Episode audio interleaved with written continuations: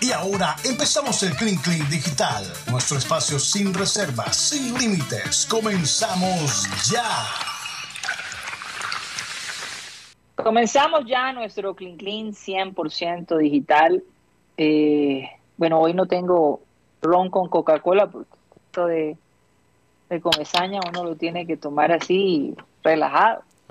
Sobrio. Eh, si uno trata de, no, más bien relajado, no sobrio, Mateo, porque si uno trata de entender esta novela no tiene pie ni cabeza.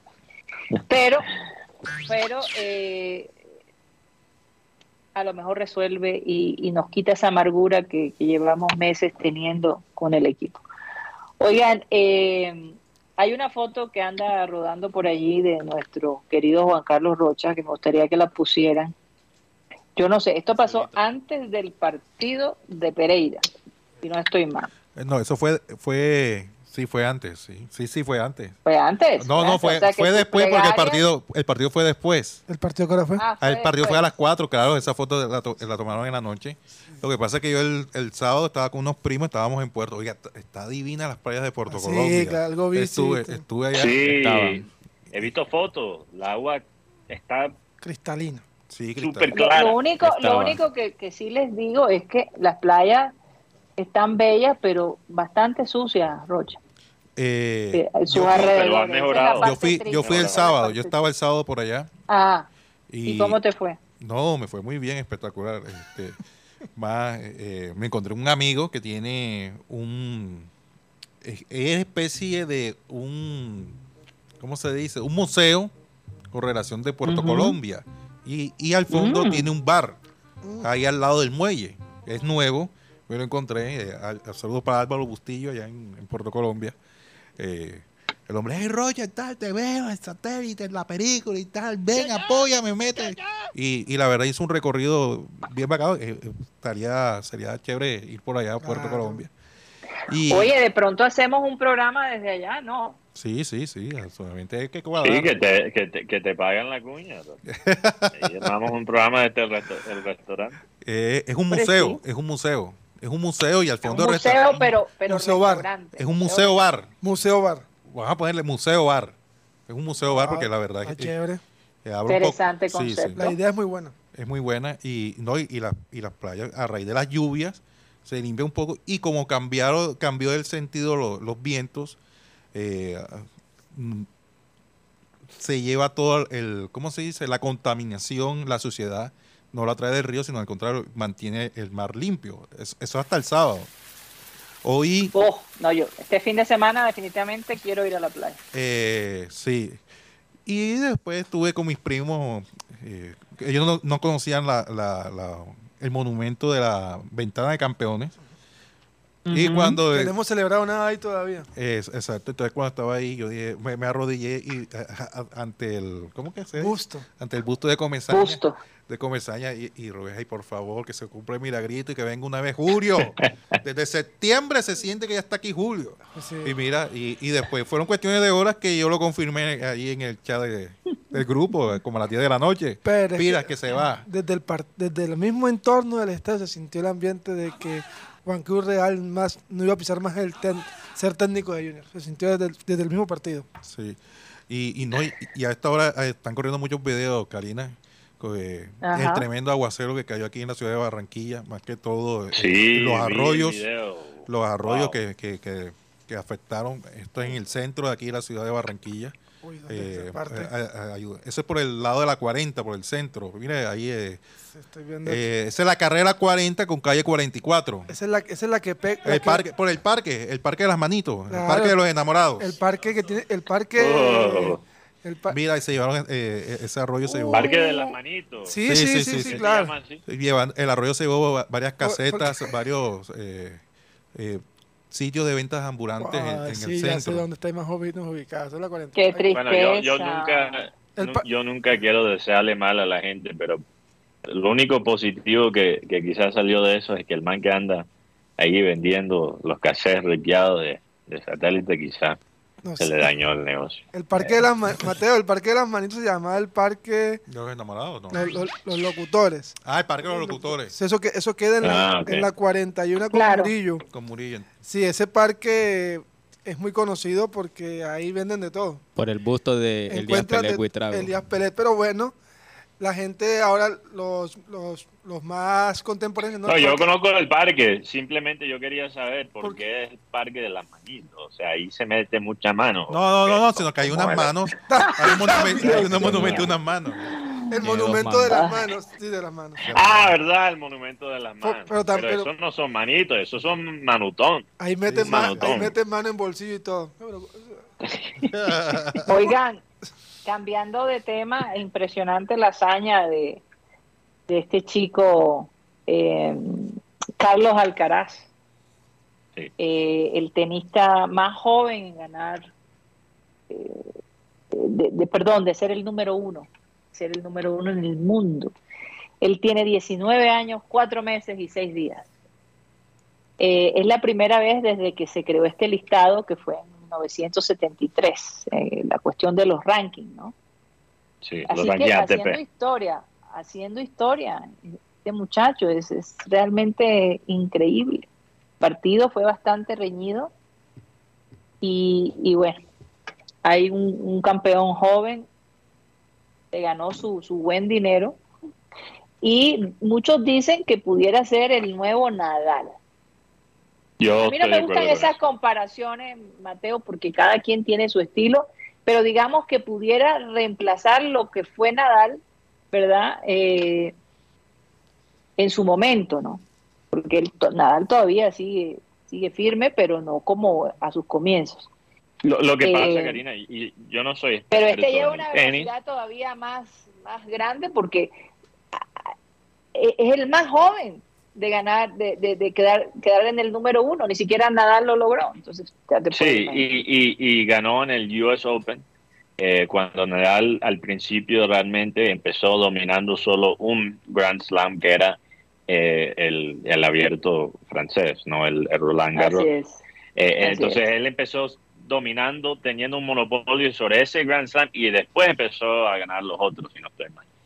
lo que pasa, Karina, es que las comparaciones con Nadal eh, son creo que muy válidas porque, bueno, obviamente los dos son españoles, los dos son jugadores que pueden alcanzar unos tiros que parecen imposibles de alcanzar, eh, tienen una velocidad en cuanto a recorrer la, la cancha, o bueno, Nadal tenía esa velocidad eh, cuando era más joven, obviamente, con el tiempo se le ha perdido y las lesiones. Pero, pero sí, es como ver una, eh, una versión de, de Nadal moderna y, joven. Entonces, yo creo que en un deporte donde cada vez los tenistas son más altos, eh, pegan más duro, ver un jugador que no es tan alto, es mucho más móvil, mucho más dinámico, es algo entretenido. Es como rompe un poquito del esquema de lo que es el tenista típico de, ahora mismo. Y, nada, o sea, realmente, fuera de, de uno ser experto en tenis o seguir el tenis, el hombre es entretenido eh, ver jugar. Y eso para el tenis es lo más importante, que, ellos tengan un buen producto. Y, y, honestamente, yo no, yo hace rato no veo un tenista que, que me emociona y que me entretiene de la manera que lo hace este español. Entonces vamos a ver lo que lo que está en su futuro.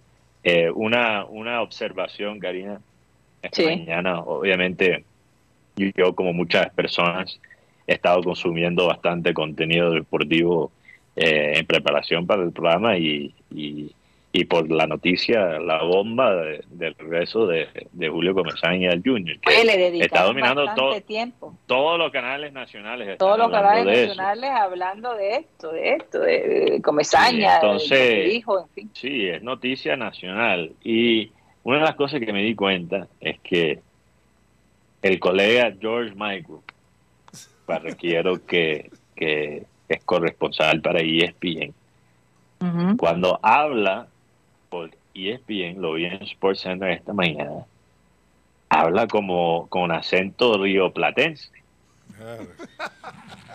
me recuerda, me recuerda cuando Teo estaba en River, o no cuando estaba en River, él estaba donde en Central. Lanús. ¿Dónde era? En Lanús. Lanús. Lanús. En Lanús, perdón, estaba en Lanús. Y hay ese video que mostramos hace poquito de Teo en la Lanús hablando como argentino. Oye, ¿por qué tenemos eso los costeños que, que cuando trabajamos con argentinos o, vamos a, vivir en, Argentina, se nos pega el acento rioplatense? Mi papá entró al, saludos a Cyril Gaydo, él entró al cuarto y, y, literalmente pensó que George Michael era un argentino. Sí. Y yo dije, no, ese no es argentino, es el, Y con ese nombre, George Michael. ¿Cómo se llama? Como el cantante. Como el, cantante, Dios mío. Entonces yo, yo quiero que George se explique. Yo creo que vamos a tener que publicar algo por Twitter, Rocha, que, que se explique que, que, por qué está hablando como argentino desde Barranquilla, siendo un corresponsal en Barranquilla. Lo que pasa, Mateo, lo que pasa, Mateo, que eh, ellos buscan más que todo ese tema de que tengan ese no ese, ese, mm, ese swing, por decirlo así, ese swing que porque hacen referencia eh, mucho, ¿sabes quién hablaba también como argentino? Era eh, eh, Osvaldo Ruiz, pero Osvaldo se la ha quitado. Osvaldo, ha ido perdiendo el acento. Sí, cuando, cuando comenzó en ESPN él estaba haciendo el, acento cuando acá. Sí, sí, se ha centralizado. Es más, yo creo que de los Pero Andrés Lacutir, que estaba con George Michael, que vive allá en Argentina, que trabaja en Buenos Aires, no tenía el acento argentino. ¿Por qué lo tenía George Michael, el que está como corresponsal en Barranquilla. Ah, hay que hablar con Oye, Mateo, y es que yo les digo una cosa. En estos días estaba viendo ESPN, estaban transmitiendo eh, el tenis, eh, el abierto de tenis. Eh, incluso también estaba viendo el torneo de golf. No recuerdo exactamente dónde fue, Mateo. ¿Tú recuerdas este fin de semana? Bueno. El torneo de golf fue en Inglaterra en Inglaterra, precisamente. El campeonato BMW, sí. Así es. Bueno, los comentaristas eran argentinos. Yo digo, Dios mío, perdóname, pero la mayoría de comentaristas argentinos, cuando empiezan a comentar, se concentran en unas cosas. Imagínense, la comentarista decía que Rory McIlroy tenía una cara de palo, que estaba de mal genio, que ese mal genio no le ayudaba. Yo digo, bueno, ¿qué le importa a ella si el hombre tiene cara de palo? Está tratando de ganar, hay mucha presión porque hay una ventaja enorme sobre el detrás del líder. Y yo digo, y la mujer concentrada y concentrada a analizar la cara de Rory McIlroy que tenía de palo. No, sí vale la pena mencionarlo, Karina. Sí, vale la pena mencionarlo porque el golf es un deporte supremamente psicológico y el lenguaje ahí corporal. Sí, pero Mateo, había unas jugadas interesantes, había otras Pero solo mencionarlo, resaltarlo, no no oh, seguir por Dios. y ser monotemática, sí, claro. Sí, y, además en tenis también eh, eh, eh, los análisis se quedaban cortos, no hablaban de cierto Cyril Gaydos que le gusta tanto el tenis, se pegaba una frustrada y decía ¿qué está hablando esta mujer o este señor? ¿Por qué tienen que enfocarse en, si los zapatos, si esto, si lo otro? Cuando están haciendo jugadas, están analizando que el saque de, la chica no está, eh, tiene un mal saque o, lo que... Es una cosa realmente muy vana, sin mucha profundidad. Es que, es que hay, hay, hay muchos comentaristas rioplatenses, digamos, que están enamorados de su propio voz. Entonces a veces dicen cosas solo por decir. Aquí también hay uno. bueno. Yo creo que hay cosas más importantes. Hay, hay más importantes. Hay cosas más importantes en la vida. Por ejemplo, el caso de esta familia canadiense me conmovió enormemente. Este matrimonio que ya llevan, tienen cuatro hijos, Mateo. Llevan, eh, han estado casados 12 años y a su primera hija le descubrieron algo que se llama retinosis. Eh, es una rara enfermedad genética que provoca la pérdida o disminución de la vista. La primera hija la diagnostica que va a perder la vista e, eventualmente. Y los tres hijos que vienen, vienen con la misma condición. Eventualmente van a quedar ciegos. Entonces ellos tomaron la decisión de mostrarle el mundo a sus hijos antes de que pierdan la vista. Dios, qué trágico. Para, para ellos poder recordar y tener imágenes como familia y que eso quede en su memoria. Aparte de entrenarlos para que cuando pierdan la vista sepan lo que tienen que hacer, ¿no?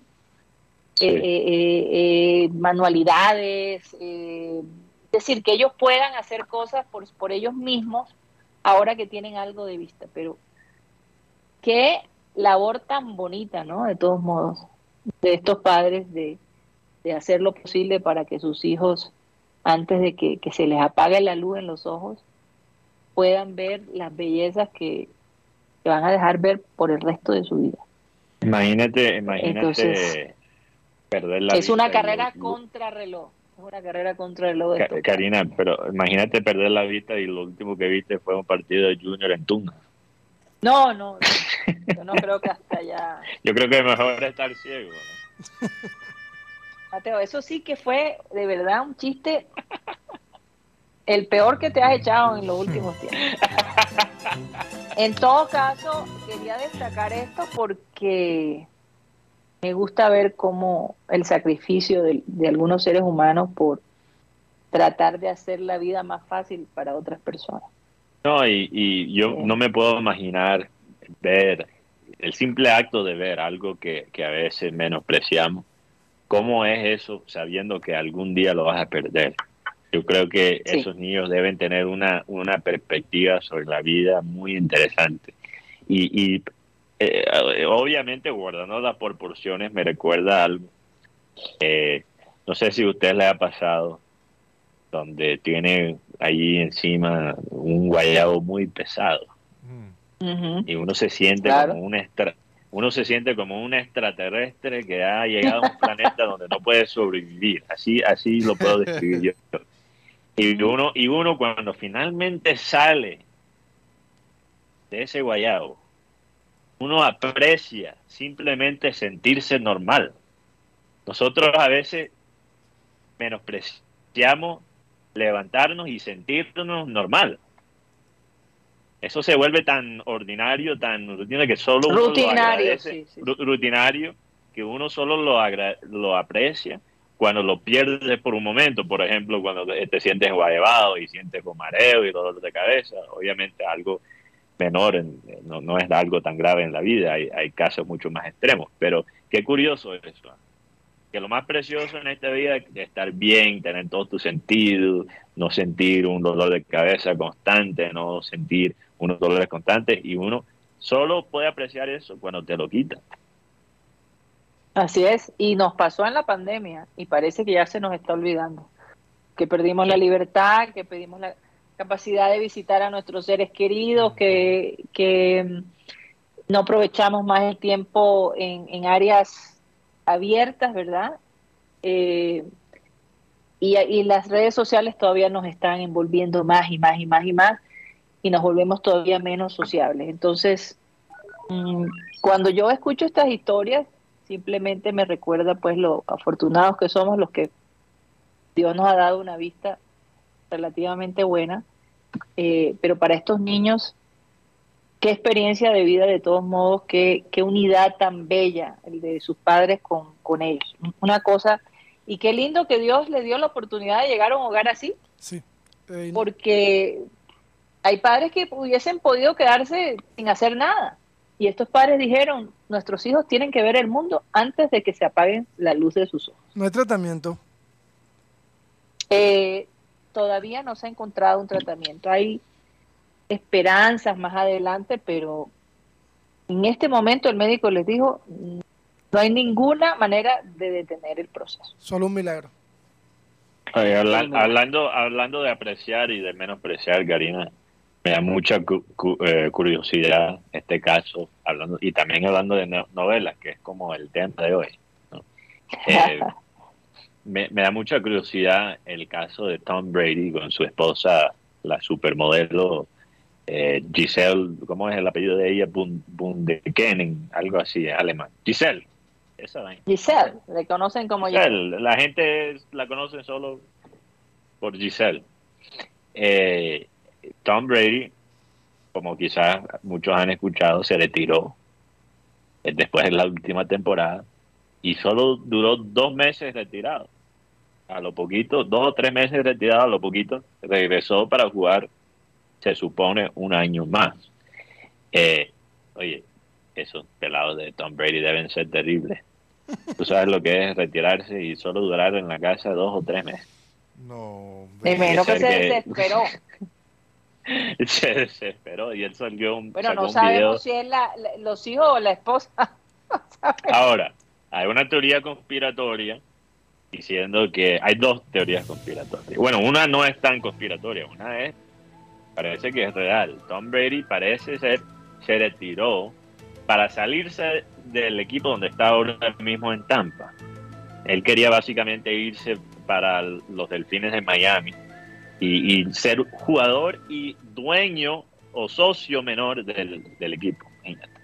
Y se le cayó, se le cayó eh, ese negocio porque el coach en ese momento de Miami básicamente renuncia o lo despide eh, porque él básicamente él siendo afroamericano tenía unas quejas ahí por, por racismo. Entonces, em, sí, muy interesante eso, pero lo que realmente ha captado la imaginación de la gente es el posible divorcio entre Tom y Giselle. O sea, la gente dice, Giselle, si él sigue, eh, si él sigue jugando fútbol americano, eh, lo va a dejar, se van a divorciar, la gente se dio cuenta que ella no le mandó el mismo mensaje de cumpleaños que siempre le manda, por eso es que yo siempre les digo, ojo con lo que ponen en sus redes sociales, que la frase eh, tal, las indirectas contra la pareja, la indirecta. Eh, eh, ella, ella, ella públicamente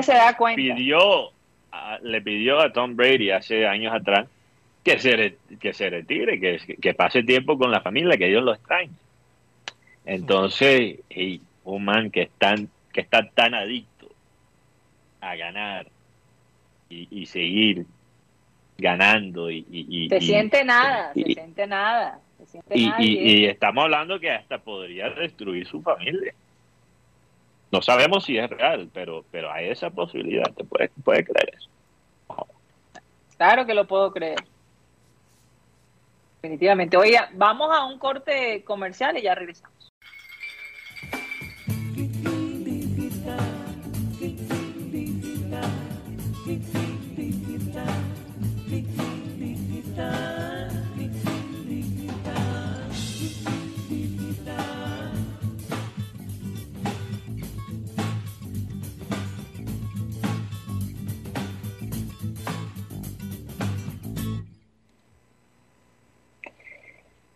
Esto es el Clean Clean Digital. Bueno, ¿y qué están, eh, cómo está el clima? ¿Finalmente ya escampó, señores, allá en Barranquilla o sigue la cosa? Pues te comento que a raíz de la lluvia están saliendo las culebras. Y no precisamente la de diciembre, sino ahora en septiembre. Porque, ¿En serio? Sí, sí, eh, este video eh, que está ahora en redes, a raíz de la lluvia, encontraron una culebra en el centro Mm. el desagüe van sacando, van sacando, van sacando, van sacando. Esto es un establecimiento comercial. Sí, claro. es como la alcantarilla, que viene sí, siendo. como el desagüe. Eh, mira, el desagüe. Y sacan la niña. Oye. y está, como, tres metros. No puede ser. Sí, están saliendo las culebras y, no las de las motos. no, no, no, las culebras de diciembre. O sea, porque ya se salieron en la madrugada de hoy. Uy. Sí. Hay, hay otro video. Efectivamente. Hay un video aquí en, Colombia eh, de, una virgen que lloró sangre, que ha generado conmoción eh, en Bucaramanga. Eh, esto, de acuerdo a la versión del sacerdote, el sábado 3 de septiembre lloró sangre por el ojo izquierdo y ahora el jueves 8, pasado de septiembre, el 8 de septiembre ocurrió por el mismo, lo mismo por el derecho. Entonces, eh, imagínense cómo está la situación allá. Las personas han llegado a verla, se asombran y, y le dejan una rosa a, esta Virgen. Ha generado conmoción. Lo que hace el regreso de Comesaña. Ha, generado conmoción entre los, los ferigreses en, Bucaramanga. Eso, pero, esto fue antes, Mateo. Tranquilo. esto fue antes. Esto, es el tema de Iron Moreno y Sherman Cárdenas. Esto es allá. ¿Cómo así? Está, llorando por Tyron. Mira que hoy votó. Oigan. Ayer votó el penalti Sherman Cárdenas ante Cali. Ok. Karina, este, esta, esta, anoche, bueno, anoche, que él tenía más de 7, 8 penales que no votaba, no votaba una opción de penal y la falla, y por eso estaba llorando la Virgen. eso me refería. Yo creo que, yo creo que, yo creo que Junior debe contratar a, Sherman Cárdenas de nuevo solo para cobrar los penales. Es que el tema es que el tema es que ahora mismo en Colombia se, habla también de algo que pasó ayer en Estados Unidos. Es el señor Jim Stewart Guzmán. ¿Quién es ese? ¿Quién le ha ganado? Bueno, ese es un, hincha de los Yankees de Nueva York. y, le, eh, y, se hizo viral por una imagen que dice Urshela come back to Yankees. Regresa a Yankees y el hombre explica que para él es Urshela es mejor que Josh Donaldson. Recordemos que Josh Donaldson llegó como reemplazo o como sustituto de Giovanni Urshela al equipo de la Gran Manzana. Hablando de, amores eh, de fútbol, amores escondidos. Eh. Oye, pero perdón, Rocha, solo quiero decir, eh, aprecio eh, la pasión de ese hincha cartagenero de, de, Ursela, pero, pero estoy muy contento con verlo en Minnesota. no, saben, no saben el dolor que me provocaba tener un colombiano, un costeño en, los Yankees. y finalmente ahora puedo celebrar celebrar a, Ursela. Y, y, ojalá que Ursela puede ayudar a, a los mellizos de Minnesota superar la muy mala racha que ellos tienen contra los Yankees. O sea, básicamente lo, el récord que tiene eh, hizo contra los Yankees en los últimos 10 años es algo histórico por, por, por lo malo que es. Ellos siempre pierden con los Yankees, una vaina como si fuera una maldición. Entonces, ojalá Ursela pueda romper con, con eso. Perdón, Rocha. No, lo que pasa es que hay una, eh, hace rato, hablando de fútbol rosa, podemos poner esta sesión, es que la de Matías Mier con Melissa Martínez. Eh, hace rato ha empezado a circular un rumor que indica que la pareja se divorció. Hace rato. Sí. Eh, ellos se casaron en el 2019 y de entonces nunca duraron en presumirlo mucho que se querían y por tal razón. Hasta una bolsa había, ¿no? Eh, sí, sí pero a lo mejor están tomando un espacio, o sea, un break de tanta fotos en los Lo que pasa es que aquí los muchos chismosos, por decirlo así, la red. Eh, se ha viralizado que, que, me, que nuestra colega y amiga Melissa Martínez no comparte fotografías con, con, el futbolista desde el pasado mes de abril y desde enero. Además de esto, se sumó la teoría que el pasado mes de agosto eh, en los programas de chisme eh, manifestaron que estarían atravesando una crisis matrimonial. Tanto así hoy en un portal de esto de, de, cuenta de, Instagram que se llama Rechismes, captaron, hay una foto corriendo que es donde está Matías Mer, Mier, que es Matías Mer, Mier, eh, con una, una, con una, acompañado de una, de una mujer y está tomado de las manos. Y, y aseguran que desde Bogotá que, que hace rato estaban separados. Es más, contado me han. Calienta, Rocha, calienta. Contado me han a mí. Es que yo pregunté hace como dos meses. Yo pregunté, eh, ven acá, eh, ¿te encontraste con Mary? Eh, a uno desde un amigo. Sí, sí, sí. Ay, ¿Y qué? Y, y, imagínate tú, me estaba contando la persona que es de fútbol. Oye, yo le pregunté por, por Matías. ¿Y qué te dijo? Que no, yo no sé dónde está ese hombre. ¿Cómo así que no sabe dónde está? O sea, hace rato se viene especulando de que habían terminado su, eh, su relación. Esa ida, argentina de Matías Mier no, no, como fue buena para la relación. Eh, Oye, pero, pero imagínate, Rocha, tienes que dejar. Primicias para, para otras personas que tienen que, comer, tienen que, elaborar. mira, mira, mira, mira, primero, primero en la primicia del Junior, ahora eh, te estás metiendo en la farándula y no jodas, Rocha. No, lo que pasa, mira, espacio para otro, no te lo puedes llevar todo. No, que aparentemente el, eh, Matías quería que, que Melissa se mantenga en la casa. O sea, que no tenía necesidad de estar cumpliendo compromisos laborales, cosa con la que con la que Melissa tajantemente dijo, perdón, no señor, así manifestó. Eh, o eh, sea, para quedar totalmente dependiente del hombre, ¿no? Sí, sí, sí. Le abrió los ojos y no, perdón. Eso, Esas son cosas que uno tiene que, yo creo que hablar, hablarlas antes de casarse. ¿Cómo es que eh, eso se ha convertido en un problema después? Yo creo que sí. Mateo, Mateo, porque eh, en el camino eh, muchas veces la gente cambia. Pero Karina, nada ha cambiado. Nada ha cambiado. Bueno, no sabemos el, el, el, no, a lo mejor él, a lo mejor él, él estaba de acuerdo con que ella siguiera trabajando y después dijo, ¿sabes qué? Mejor no. Bueno, si eso es verdad, eso me parece barro. Eso, eso, es posible, eso es posible. Si tú vas a salir con alguien que también es una figura pública, ¿verdad? Que, que también ocupa. Eh, no, y que se la ha ganado a pulso. Y que se la ha ganado, o sea, sabemos que Melissa. La chica que. Sí. sí, en los medios locales con, con Edgar Perea y que ha subido eh, poco a poco al nivel y, tú sabes lo que es. Que no es fácil para una mujer posicionarse. No, no es fácil. La competencia. O sea, ella no puede estar, estar en la posición donde está Melissa Martínez tú no puedes dejar la pelota caer ni por un momento. No, para nada. Ni por un momento. Entonces, imagínate, si tú te casaste con una mujer como esa y espera que ella sea ama de casa. Oh, que esas son versiones de programas de farándulas. Son versiones de programas de farándulas. No, no, crean que lo está diciendo Juan Carlos no, Vamos a aclarar. Esa es la versión de Rocha. No, esa es la, versión. voy a decir, voy a leer, esa es la versión que dio el presentador, este, el gordo Ariel del programa ese Lo sé todo. No sé quién es el gordo Ariel. Ay, no, no sabes quién es el gordo Ariel.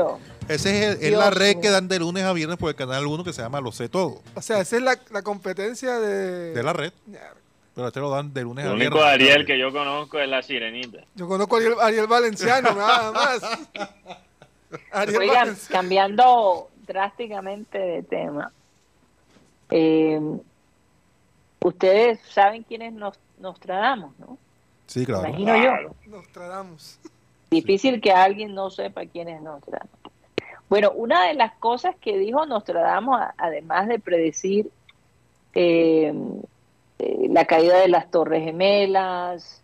perdón, eh, Karina, pon, la musiquita de teoría conspiratoria, por favor. Necesario. Sí, sí, sí, sí. el ascenso de Adolf Hitler, las bombas atómicas, eh, en Hiroshima y Nagasaki.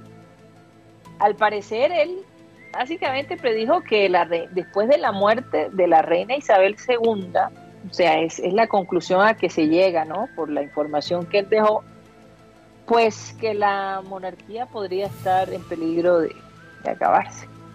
Hablaba de, tres herederos y se especulaba que por el hecho de que Carlos pues ya de avanzada edad, 73 años, se hace rey, pues que tanto pudiera durar él como rey, ¿no? Eh, y hablaban de tres herederos. Y entonces mencionaron a William, a Harry, Harry que creó toda esta situación con Meghan, ¿no? Se separa, se va. Y la hija de Andrés, Beatriz, que pudieran ser estos tres personajes que Nostradamus menciona que básicamente acaban con la monarquía inglesa. Lo que a mí me llama la atención es que William y Catherine tienen tres hijos, dos niños y una niña. Y, me, y, cuando yo estoy leyendo esto, yo digo, pero yo no creo que sea William y, Harry y Beatriz. Yo, yo, sentí, por alguna razón, una extraña razón, que de pronto los hijos de William no van a estar tan interesados. Incluso han especulado que William de alguna manera eh, a lo mejor cedería el hecho de que la, monarquía se, se, acabara. Es una de las tantas cosas que han dicho, ¿no? A raíz de todo lo que pasó con su, con su mamá y una serie de cosas que con seguridad le está en total, está en contra, ¿no? De cómo se manejan eh, la vida de muchas personas allí, cómo se han desgraciado de alguna manera porque se deben al público, a unas apariencias, a unos protocolos y realmente no pueden vivir una vida normal. Entonces no se sabe qué va a pasar, porque de acuerdo a Nostradamus, Carlos no va a durar mucho en, como rey. Y bueno, eso sí, creo que es muy obvio, que creo que es muy obvio por la edad que tiene. Como hemos hablado, eso es como entrar como suplente a un partido faltando tres minutos. Uy. Básicamente. A cobrar un penalti. Entonces, pues se, se siente que la monarquía después de Isabela II va a estar verdaderamente en, graves problemas. Y yo creo que el mundo ya no, no soporta, eh, muchos países no, se pueden dar el lujo de mantener una familia en tantos palacios, con una vida que, oye, con tanta pobreza alrededor, y esta gente pues en un cuento de hadas, eso ya hoy en día como que es demasiado, es como una bofetada, ¿no? para la realidad de mucha gente. Y, países como Jamaica que ya se quieren desconectar a raíz de la muerte de la reina, se quieren desconectar completamente de la monarquía. Es que yo creo que... O sea, ella mantenía la unión, ella mantenía la eh, unión. Eh, sí, pero lo que pasa, Karina, es que yo creo que si, si uno analiza, yo estaba analizando mis propios sentimientos después de la noticia de la reina, y, y me dio como algo de ¿cuál sería la, la, la, palabra en español? Em, como disgusto. Nostalgia. En ver... ¿ah? Molestia. Nostalgia. No molestia, más bien asco. En ver una persona ascender a una posición solo por ser el, el hijo de, de, de, la reina. O sea, estamos hablando de una posición que incide en la vida de, de millones de personas, ¿no? Entonces, eh, no sé, pues para mí tan extraño porque yo en mi vida he visto, he visto realmente pocas veces algo, algo semejante, que un líder se, se decide en, en, una posición tan importante a nivel global solo por, por su nacimiento. Entonces, no sé, es algo en este mundo que creo que eh, impacta causa mucho, porque vimos a la reina, la vimos haciendo sus viajes, saludando a la gente, haciendo chistes, pero no pensábamos en las implicaciones de, ser una reina. Ella era como una figura pública, pero es uno es solo cuando hay una transición de poder, cuando uno realmente entiende que esta gente es una familia que todavía, a pesar de su posición eh, minimizada, todavía tiene un poder y, lo tiene simplemente por la sangre que ellos llevan por, por dentro. Entonces, eh, no sé, yo, yo, creo que este esta transición al rey Carlos ha despertado como eso, esos eh, sentimientos en la gente y, yo creo que el movimiento para acabar con la monarquía eh, va a coger fuerza, no solo en Inglaterra, Mateo, en todo y, Es que, y es que, de nuevo, se especula que si el príncipe William ocupa el lugar de la monarca, eh, daría el primer paso para que Inglaterra se convirtiera por segunda vez en su historia en una república. Así que, sí. así que, no sé, no sé. Es interesante todos estos cambios, ¿no? Eh, sí. Definitivamente muy interesante. Hay que estar atentos a ver qué, va a pasar. Y, y, es interesante porque los últimos dos Carlos, Karina, eh, porque él es Carlos III, los últimos dos Carlos en la historia británica, eh, fueron, fueron básicamente eh, reyes que se, se, deshicieron, del, del, parlamento, o sea, fueron reyes auto, autoritarios. Autoritario. Autocrático. autocrático. Fíjate que, que en, en, 1649, cuando Oliver Cromwell lideró un golpe de Estado para derrocar a Carlos I. Al Carlos I. Y el Carlos II, no recuerdo los detalles, pero también acabó con el Parlamento en ese momento. Entonces, la gente está pensando, no jodas. Es por eso que, este Carlos diciendo, será exactamente. ¿Será que este Carlos III va a intentar coger el poder y, convertir a, eh, eh, la diferencia, Mateo? La diferencia, bueno, no sé, no creo que no creo que este Carlos tenga el poder que tenía el Carlos no, no. no, no creo. Oye, oye, Karina, yo sé que yo sé que estamos terminando aquí el clean clean. Tengo eh, una buena noticia para los marihuaneros. ¿Qué pasó? salieron, sacaron, hablando de, del rey, sacaron un estudio en Cambridge y en King's College, en Londres, el colegio del rey, eh, sobre los efectos de la marihuana sobre la gente, porque obviamente hay un estereotipo que el marihuanero es, perezoso, que no tiene aspiraciones, que es flojo, pero parece que no hay ninguna diferencia entre las personas que consumen marihuana y los que no consumen marihuana en cuanto a su apatía, que es la pérdida de, de motivación, y lo que llaman anhedonia. La anhedonia es la incapacidad para experimentar placer, la pérdida de interés o satisfacción en casi todas las actividades. O sea, básicamente, porque tú sabes lo que eso me hace pensar, Karina, me hace recordar. Había un oyente que nos escribió una, una vez por YouTube y dijo, yo soy marihuanero, yo me fumo mi tabaco. Yo recuerdo eso. Y yo, soy abogado y, y, y, saqué, o sea, eh, hice mis estudios lo más de bien eh, eso de que los marihuaneros son flojos es falso. Entonces, cuando vi este estudio, pensé en ese oyente que nos escribió como hace un año. Entonces, bueno, ahí está unas pruebas contra los estereotipos, para que los marihuaneros se sienten un poquito más respaldados por la ciencia. Interesante. Interesante. Este. ahí, ahí, ahí. Antes que se nos acabe el time. El time. Ahí lo que pasa es, voy a pedirle a todos que coloquen en imagen la, lo que acaba de tuitear el señor Iván Mejía, el pajarito de Iván. Desde Cartacho. Y colocó, leo textualmente, del mismo productor de las viudas de Peckerman llega a sus pantallas los viudos de Juan Cruz Real. Cremita para el dolor. Oye, es increíble. y no número uno ni número dos, sino número cuatro. Cremita número cuatro.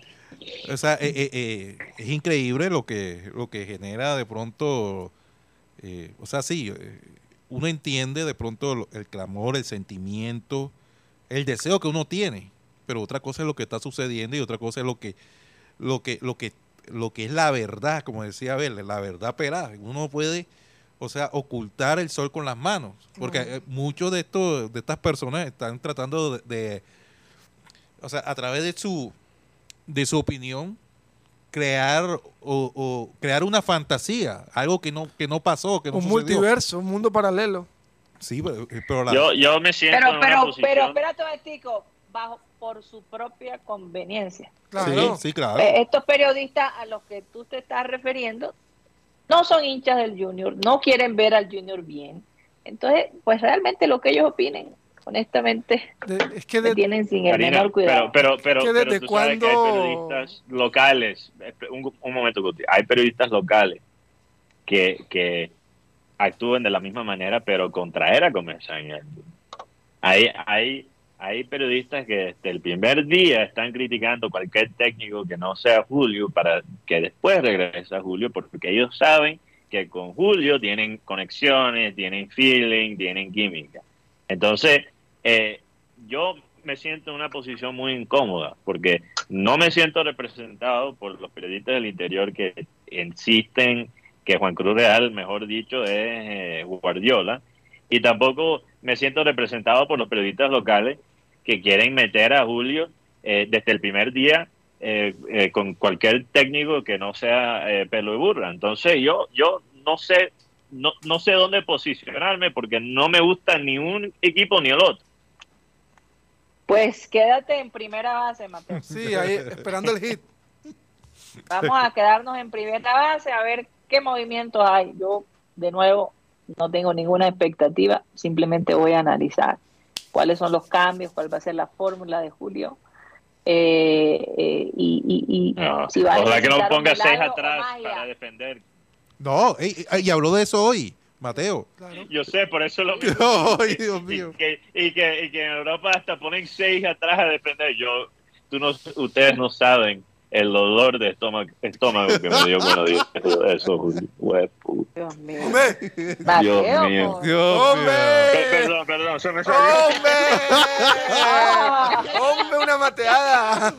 Oye, me hacen el favor de Es una mateada. Dios. Oigan, señores, se nos acabó el tiempo. Okay.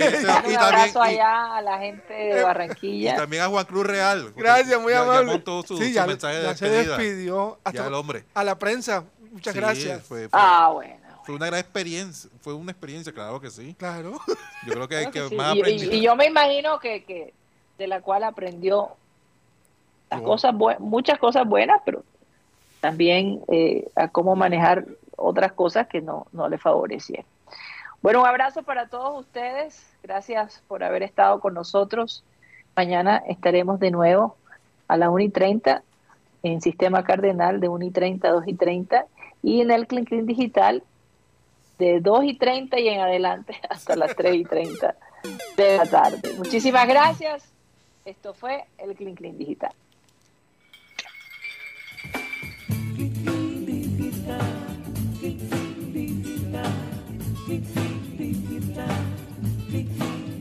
Christian.